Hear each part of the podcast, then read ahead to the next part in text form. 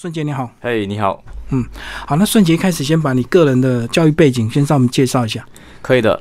呃，那我的教育背景方面呢，我是在英国念大学，本科是在曼彻斯特读的是经济学。哎，那么后来呢，就到了英国剑桥大学读科技政策硕士，主要是学习一些科技管理，还有学习一些大数据分析这方面的一些知识。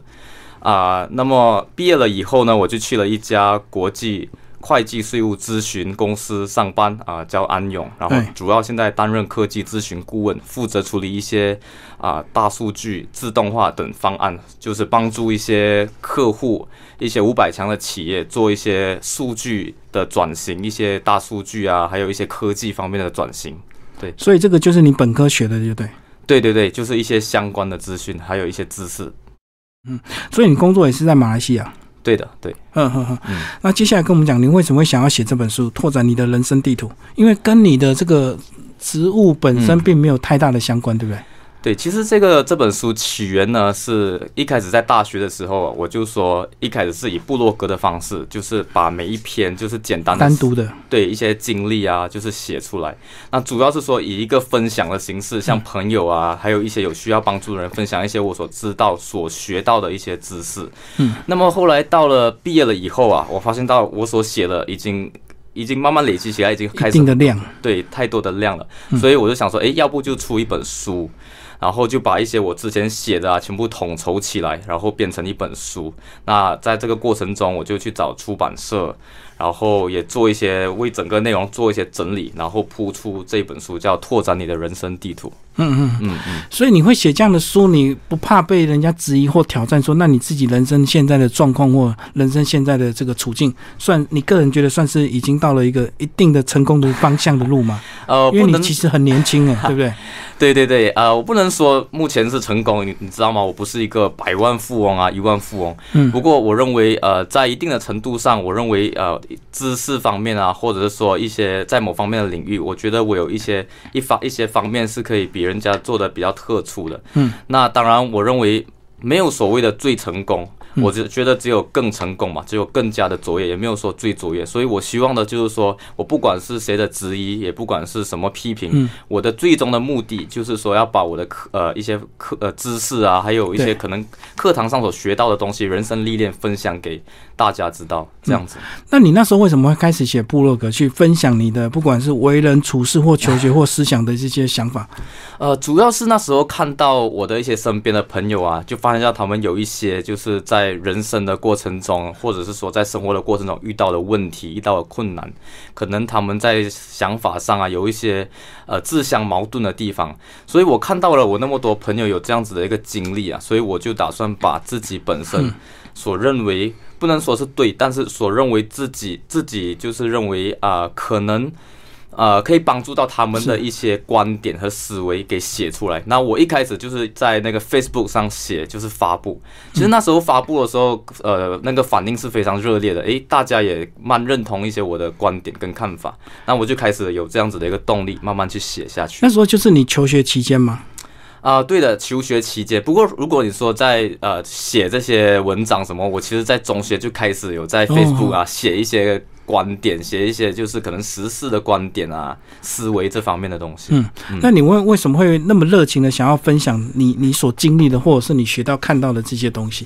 因为你看你这个教育背景，其实我我觉得是蛮需要专注的，而且呃是蛮蛮专业的一个东西。那一般会觉得说，你的心思应该花在工作上，应该就已经会觉得精疲力尽了。为什么你还会想要去分享这些东西啊？呃，我认为主要是有两个原因嘛，就嗯。第一个就是还是抱着那种分享的那种心态，分享给一些朋友，因为我发现到就是呃我自己本身呃家庭背景、教育背景方面，我觉得我自己算是挺幸运的，因为我刚好也出生在一个、呃就是富裕的家庭，然后从小资源也很丰富，嗯，所以我想说可以把我自己。本身的资源啊，这样子分享给大家，我认为这是一个非常好的一个善举。然后也可以算是一个帮助人家的另外一种途径。嗯，那第二个呢，我当然也希望可以透过写书啊，来慢慢的去拓展自己本身的地图。那就比如说，我希望透过写书可以结识更多的作者，那么可以结识更多不同领域的人才。嗯，那可能这本书看了以后，诶，大家汇集了更多的资讯，然后我又可以得到更多的反馈，那对我的个人职业发展呢是有一定的帮助的。你的人生地图是你自己完全自己摸索出来的吗？还是这个从小家里也有一些安排跟想法？呃，我自己的话，其实如果你说人生地图这方面呢，就是我家里当然他们也有我自己的，他们有他们的那个安排跟铺陈跟想法嘛。呃，不过我自己呢，就是有一个自己本身的想法与自己要走的那一条路，所以呢，呃，我就是从小啊，我都不停的在摸索，我去看就是不同。作者的书啊，去探索自己的兴趣，然后去探索一下自己未来想要走的什么样的道路。那这样子摸索下去呢，然后才发现到一个自己我希望走的一个呃人生地图。这样，当你的想法跟家里的想法有冲突的时候，过去有没有？那肯定有啊，这个过去。那你怎么样去化解？是不是就这个就带入所谓的处事篇这样子？呃，其实呃。就比如说嘛，可能我的家人，就我的母亲，其实我母亲对我的影响还挺大的。她一开始就说，比如说中学，她就要我去啊读理科啊。嗯。不过到那时候，我就我对理科不太感兴趣嘛。所以如果你看我的这个书本啊，我有提到一个关于不乖或者是一个坏的基因的概念。那我其实这方面。我主要是呃，主要要表达的一种想法，就是说颠覆常识吧，就是勇于跳出框框。那因为我们在马来西亚，一般的家长都会希望我们，呃，就是孩子可以做一个科学家、医生、律师这方面的专业人才嘛。然后那时候我自己本身是想说，我想要从商嘛。对。所以我认为很重要的一点是，你要向你的你有家长去，啊。去沟通，让勇敢表达，对，勇敢表达，去了解一下你的想法。但你不单只是要去沟通，更重要的是你要做给他们看，就是证明给他们看你的这个东西是对的。这样子，我认为这个才有意义，而不是单方面的，就是起冲突啊，跟他们有口角之类的。嗯，还是有 些技巧，就对。还是有些技巧。那接下来我们来讲这本书，你把它分为四个大的章节架构，就从这个求学思想、处事跟成功，你为什么用这四个重点？啊，我认为呢，这个求学思维、处事还有成功篇，是这个我们人生地图的一个最主要的一个元素。那我我的观察呢，是我们每一个人啊，就是说都会经历这个读书的阶段，我们都有自己的思维，都有自己的处事。那最后我们每一个人都有一个目标。所以，我当然希望透过这个统呃这个四个面向啊，就是简单的统筹起来。那这个书名呢，也有一个呃一些小小的意义。那个拓展你的人生地图这本书是来源于一个就是 NLP 神经语言程式学的一个教条。那它里面就是有一个教条，就是说，呃，我们的这个地图不等于真真正的疆域。所以，他所就是至少在我个人的认为呢，这个教条所要表达的就是说。我们的地图啊，我们的认知呢，我们不应该被我们的认知跟我们所学到的东西所局限着，我们要懂得去突破它。那我相信这个求学思维处事跟成功篇呢，是一个非常好的一个出发点，这样子。嗯嗯好，那从一开始求学篇呢，里面讲到四个重点，就蛮适合现在的青少年。为什么要上学？该不该念大学？要要不要出国读书？然后怎么样提职场的这个竞争力？哇，这四点几乎是现在很多青少年的迷失，对不对？因为有些人可能会觉得让念大学浪费钱，或者是没有经济效益这样子。嗯，跟我们讲你在一开始求学篇这里讲到的一些重点。对，那我就刚刚你说有提到那个呃上大学的这个问题嘛，其实这个问题呢，一直是我们马来西亚的一些青年啊所会面对到的一些问题。嗯，那我就常常看他们抱怨，他们常说，哎，其实大学根本就不需要念啊，就是出来就是工作啊，然后赚钱。那我对于这个看法是有所保留的。那我认为呢，就是这个大学是一个很好的建立自己跟创造自己的一个平台。那不单只是说你知识的摄取，那在这过程中你可以学习到自我解决的能力，还有你的独立思维啊，还有逻辑思维、批判性思维的一些能力。所以我更希望是说从呃全面的角度去探讨一些这件事情，而不是说哎你这个呃大学啊以后就是有没有用啊这种。这种可是大家考量念大学，应该都是用经济的角度、成本的角度。那你们这个马来西亚念大学的成本，是不是也是跟一般的这个大学生，台湾的大学学费都这么贵吗？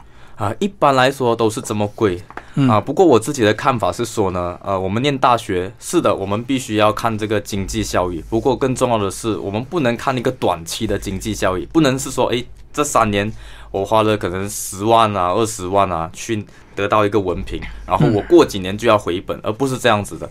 呃，我们更应该看重的是一个长期的经济效益。那就比如说，你在这个大学学的一些，比如说训练。思维的能力，这些都是无价的。那可能这些独立的思维、独立解决问题的思维，可能现在没有用，但是久而久之，它伴随在你的人生路上，在某一个时间点，它会慢慢的就是对你的人生起了一个潜意识的作用。可能在未来的某个点，对不对？对的，对的，对。因为我听到很多人这个念大学的目的，就是为了打工、谈恋爱、玩社团，这个三大。这个主要的这个架构，然后几乎没有所谓说念大学是为了好好的拼学业。呃，其实如果说大学单单只是说拼学业的话，那也太浪费。那我们当然也要趁这个机会啊，谈恋爱啊，学社团，因为。这个大学它其实就是一个很好的平台，嗯，那它是一个在你出社会之前一个训练你自己的平台。那你刚刚说要谈恋爱嘛？诶，谈恋爱也是一个很好的训练自己、探索自己的那个机会嘛。嗯，你可以在谈恋爱的过程中，诶，发现到你自己本身的一些可能你没有发现到的一些性格。那这个是一个很好的一个方式去了解你自己。那社团更不用说，对。那在社团，你可能可以就是学到一些领导的能力、团队组织的能力。那这个对于一个青年、一些大学生是一个非常好的一个培养的机会。嗯嗯嗯。好，那大学好不容易念完之后，该不该出国深造？哇，这个这个成本又更高，对不对？对对。呃，这是一个我们也算是一个马来西亚的趋势，就是说有一些人会在本地念。然后念了以后呢，他们就会想说，可能去读研究生啊、硕士，或者是甚至是博士。那有一些人的另外一个想法就是说，诶，我索性不在本地读，就直接出国。嗯，那这方面我在书上也有做一些剖析，就是说要怎么去抉择国内与国外的大学。那是否是说国外的大学就一定很好？比较好这样？呃，也不一定，这个是大家的一些谬论。那很多时候大学的好坏更加取决于。你的本身这个科目的一些师资啊，还有它本身的一个性质这样子，所以我们必须要全面的去分析这个东西。那如果选择国外欧美国家，会是哪一些是你们这个马来西亚会大家比较讨论多的？呃，如果说欧美，因为马来西亚本身之前是英国殖民地的国家，所以在选择方面比较多的那个学生呢，会比较倾向于去英国。那因为英国教育制度也相像，所以在入学试方面、入学考试啊，也不会说有太大的隔阂。那如果说去英国呢，一般的那个考量点，一般我会比较鼓励大家的是去念一些可能技术相关的东西，因为英国就是那个工业革命以前的起源地。对。然后加上英国的一些有一些非常知名的大学啊，剑桥啊、牛津啊，他们在这个师资啊，还有这个学术方面的这个领域的贡献也非常的大。所以，如果说考虑说去英国读书啊，这个也必须是一个他们的考量点。当然，经费是一个阻碍。这个你你个人也是在英国，那英国也是你自己的选择吗？呃，英国算是我自己的选择。我在中学就已经立志想说要去英国，就去英国念书啊，去体验一下那种大英的那种文化，这样子。嗯嗯嗯。那曼彻斯特也是你的首选吗？对的，因为我个人特别喜欢看足球。我是那个，就为了足球去选这个城市。对对，然后刚好他那个城市也有一些呃比较知名一些我想去的大学，就是那个曼彻斯特大学，英文叫 University of Manchester。然后它是，它这个大学主要是一些工科啊、理科这方面会比较强。然后加上我本身是认为，毕竟在那边三年，你必须要非常喜欢这个城市。然后我自己又很喜欢足球嘛，所以我就 选择曼彻斯特大学。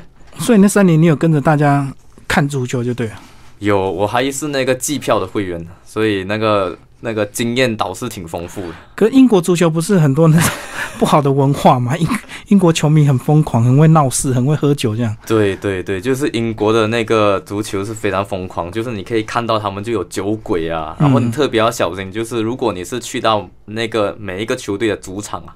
你就要去就不要太过高调，不然的话有一些足球的流氓啊可能会针对你，可能会遇到麻哦，烦。因为主场人多，所以你就要小心一点。对对对，如果你是客队的那个，所以你最好站支持主场比较安全。对，特别是那个进球了以后，你还必须要保持沉默。哦，如果你是是 另外一队的话，你就要点点。对对对对，哦，有技巧。啊对好，我们接下来讲思想篇。思想篇其实，哎，这几个重点是我们这个常常提到的哈，包括你一开始讲到修炼坏的基因，你个人过去也有一些跟家庭的一些冲突吗？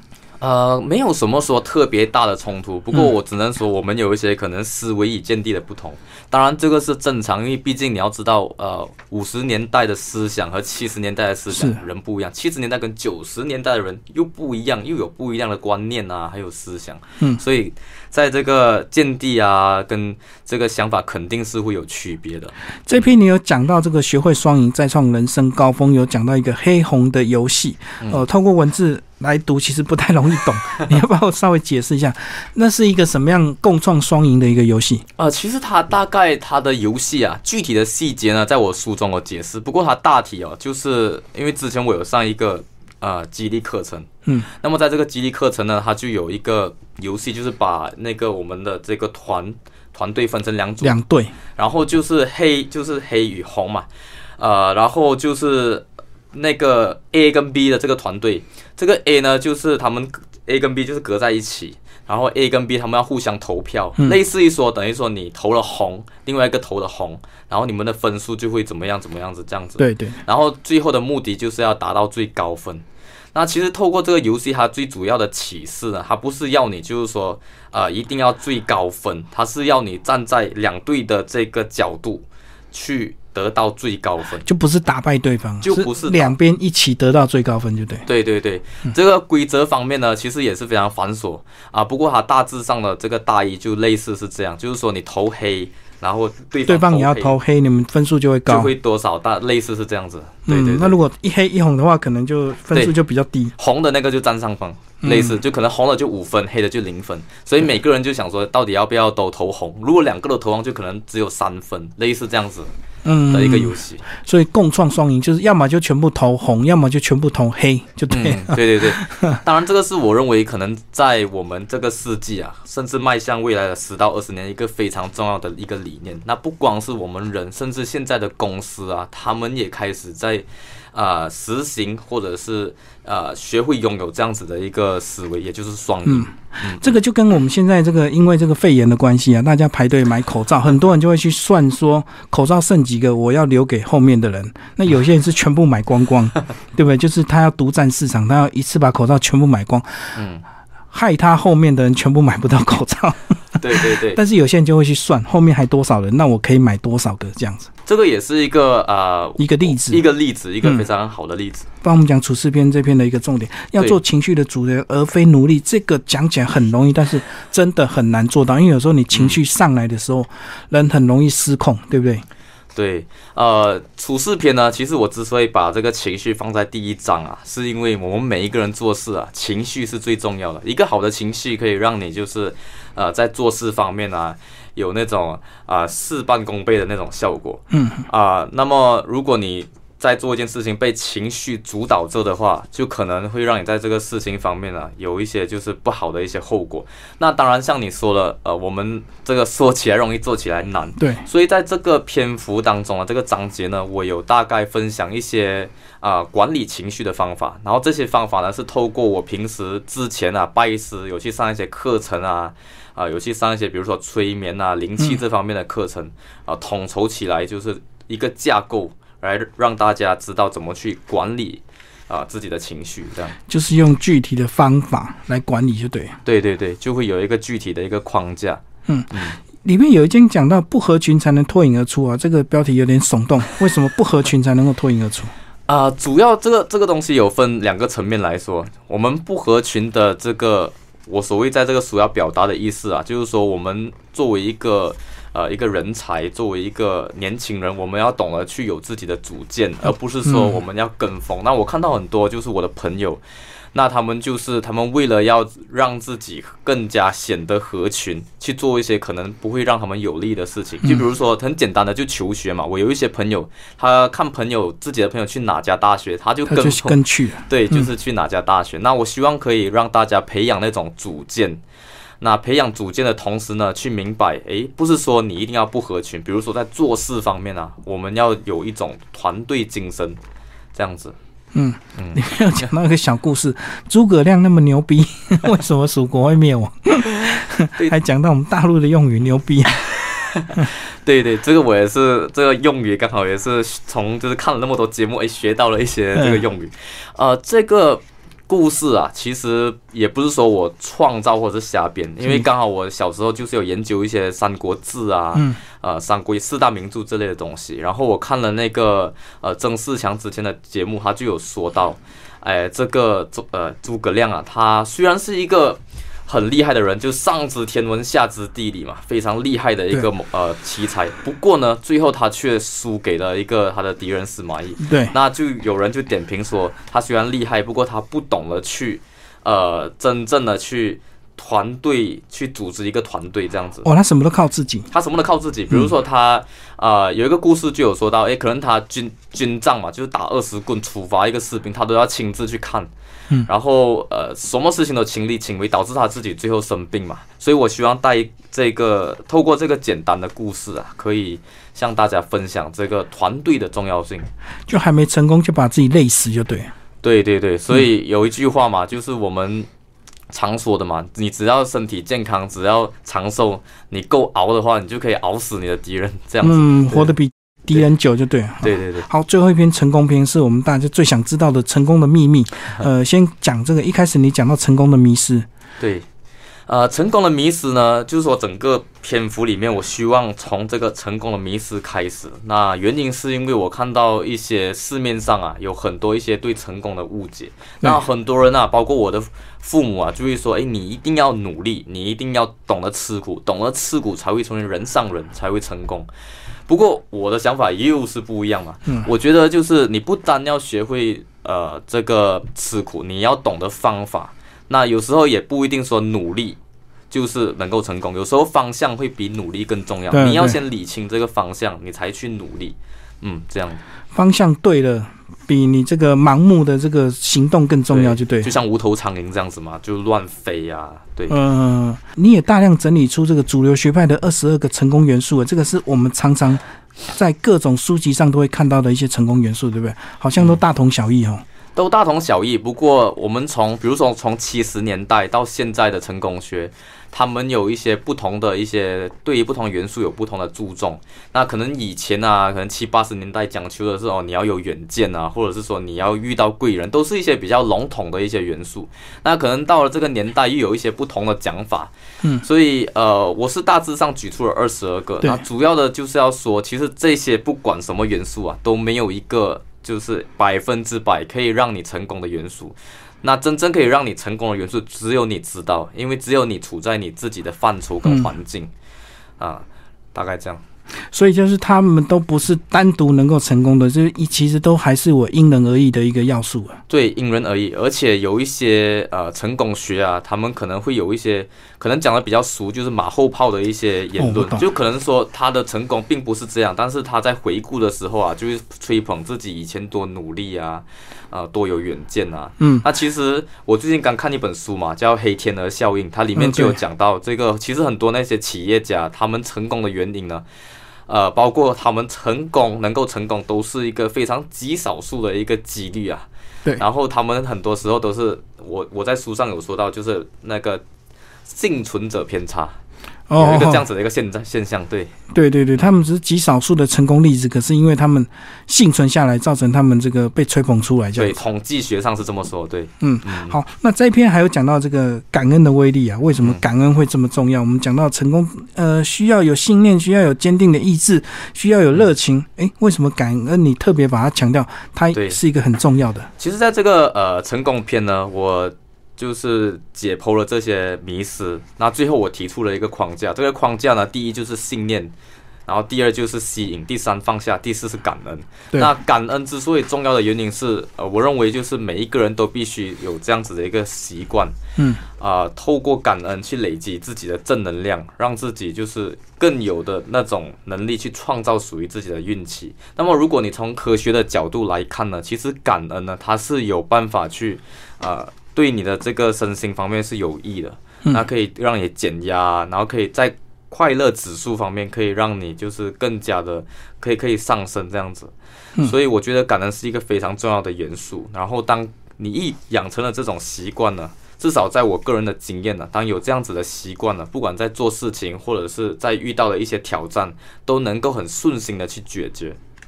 好，最后要不要讲一下你这本书有有三个推荐人，对不对？对对对帮我们介绍是推荐人他们的意见以及他们的一些背景，好吧？好的，呃，第一个推荐人就是满雅法师，那他是这个星云法师的一个就是弟子这样。那我与满雅法师是在大概二零一零年见面，然后一开始我是对于他的见解是非常赞同的。那他是一个佛教界的一个人物，嗯但是他呢主要的一个方法，他是以一种辅导的形式来，我们叫普度众生。嗯，所以呢，他每次与他交谈，他都没有一些非常深奥的一些呃用词用语，都是以一个非常温和、非常教导式的一些语气啊来开导你。所以我非常赞同，也非常嘉许他这样子的一个方法，就是用佛教，但是又没有引章摘句的方法去哦，啊、分享自己嗯本身的一个知识。那第一个就是满雅法师，是，那第二个就是那个陈伟武博士，陈伟武博士是以前我在中学的校长，他目前在啊、澳洲念的一个博士。那一开始我跟他交流也挺多的，因为一开始他做校长的时候，我就以学生的身份，我就提出了很多校园方针的一些、嗯呃提案啊，所以你们有冲突吗？没有没有什么冲突，而且他是他这个校长呃本身也是一个非常革新派的一个人，就是他，因为他之前是在美国呃念的一个博士，然后他又有在 NASA 工作，所以我还算是蛮仰慕这个人，所以那时候我就想说我要找他写推荐序。然后他也非常的嘉许，然后马上就给我写了一个推荐序，而且还在 还在我书上的一些章节给一些非常重要与宝贵的意见。是，所以这本书呢，呃，就是没有他的话，我相信不会那么完整。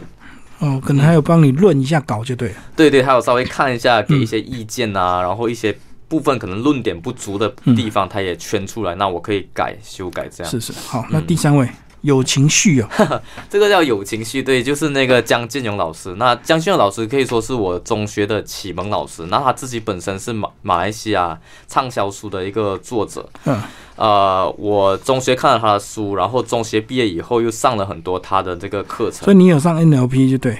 呃，对我之前是我在新加坡上了第一阶，后来去澳洲，就是去年的十月刚上 NLP 导师。然后有一部分我的思想跟一部分我所学习到的东西都是从姜老师那边过来。那他的书本还有他一些本身他的教导的一些方法，我认为是一个非常有效的一个方法。嗯所以你这本书在台湾出版，你会不会担心有些论点跟台湾的一些文化会有些马来西亚跟台湾的一些差异？啊、必须会，就是会会有这样子的一个担忧吧。所以在这个过程中，我也与这个出版社啊有一些密切的配合，像一些用字啊，我会去问适不适合，就适不适合台湾读者就对。对，可以不可以这样子用啊？这样，所以我也是经过了很多次的修改，然后才慢慢的就是有这个最终的稿子。嗯嗯，对对对。你现在个人有经营社群吗？呃，社群有的，我自己目前在这个 Facebook 有自己的一个专业，我放的是 SK 郭顺杰，那 SK 是我的那个英文名字，嗯然后在 YouTube 的名字也一样，就是 SK 郭顺杰。哦，所以你 YouTube 自己还有拍短片就对了。呃，有拍短片，就是一些呃，比如说我会把一些呃我在演讲啊、一些分享会啊，就是截录出来，然后修改一下，嗯然后发布。那自己我本身还有学音乐，所以我把一些我自己做的曲啊，还有 MV 啊都发布上去。嗯嗯，那当然做音乐也不是说为了要赚钱什么，主要是说我自己的兴趣啦，自己的就分享热忱就对就分享就对了。嗯嗯，嗯，就是你要不要讲一下你个人的一些发展？你在这本书出版之后，你后面还有没有其他的出版计划？对，呃，我现在目前就是呃，这本书是在去年出版，那我希望可能三到五年啊，能够再出版第二本著作。那这一本著作可能是会跟职场啊、人际关系，还有求职有关的一些工作，就更加的细去解讲解这方面的一些就更详细的一个工具技巧，就对。工具技巧，然后职业发展方面，我希望就是说能够在自己本身的领域。啊，摄取更多的工作经验，还有一些呃专业的技能。那可能未来十到十五年，我也希望回到马来西亚，可能可以在我的家族事业，呃，工作拓展我父亲的这个集团。你要不要介绍一下你的家族事业？对，呃，我的家族事业，我们是在马来西亚的一个房地产公司，叫 KCC。那 KCC 是我爸爸的呃这个英文名字嘛，我们就直接放他的名字。嗯。那一九八三年，我爸爸就是白手起家，从这个呃这个一个小店，然后慢慢发展起来。那我还记得有一个简单的故事哦，就是有一次啊，他喝酒喝醉了啊。被那个店家赶走，然后他一气之下就说：“我一定要把你这个店买下来。”然后结果，就他以前年轻的时候，年轻气盛的时候，后来就不知道过了几年，他真的把那个店买下来，然后就我们现在目前就是在那个地方，就是他的那个建筑物。然后除了一开始只是一个发展商，那现在我的二哥目前在接管，二哥跟大哥在接管嘛。除了有发展商，就是发展这个房地产，还有做一些沙石啊。就是呃石头那种建筑材料、砂石业，然后还有做一些餐饮业啊，跟酒店业。那我是希望以后有机会也可以去呃回到父亲的公司帮助。哦，所以现在等你先在外面绕一圈，学到一些周边的东西，最后回头也是希望对你们家族有帮助，就对。对对对，然后又在这个工作的过程，你会认识到不同的人嘛？就比如说，特别是咨询，你可以认识到不同领域的人，甚至一些政府高层。那这个对于我们的集团，我父亲的集团是有帮助的。嗯，那我个人是对这个医疗方面，就专业来说，我是对这个医疗方面有兴趣，所以我也希望可以就是把自己父亲的公司能够拓展出一个医疗。这方面的一些生意，嗯，你有打算来台湾发展吗？因为你这本书既然是首先在台湾出版，而且你也是来台湾宣传嘛。对，其实我还是蛮向往台湾的，因为其实我和台湾的这个渊源啊，可以追溯到。大概现在二十六，大概十八到十年吧。就是我大概在十八岁，我十八十九岁来过台湾，嗯，环岛啊。那时候是马来西亚与台湾有一个交流会，所以那时候就对台湾非常印象非常深刻，就喜欢这边的食物啊，然后人文方面也很好，就是可能都很亲切啊，这样，所以一直都是我的向往。然后我目前也有想说，就是可能把一些生意，呃，拓展到台湾，甚至。这个书本嘛，我出版在台湾，就是我认为是一个非常好重要的一步，让大家先认识我。对，那可能五到十年有这个机会，机缘巧合，那我就会进军台湾这样子。嗯，好，今天非常谢谢郭顺杰为大家介绍你的新书《拓展你的人生地图》。嗯。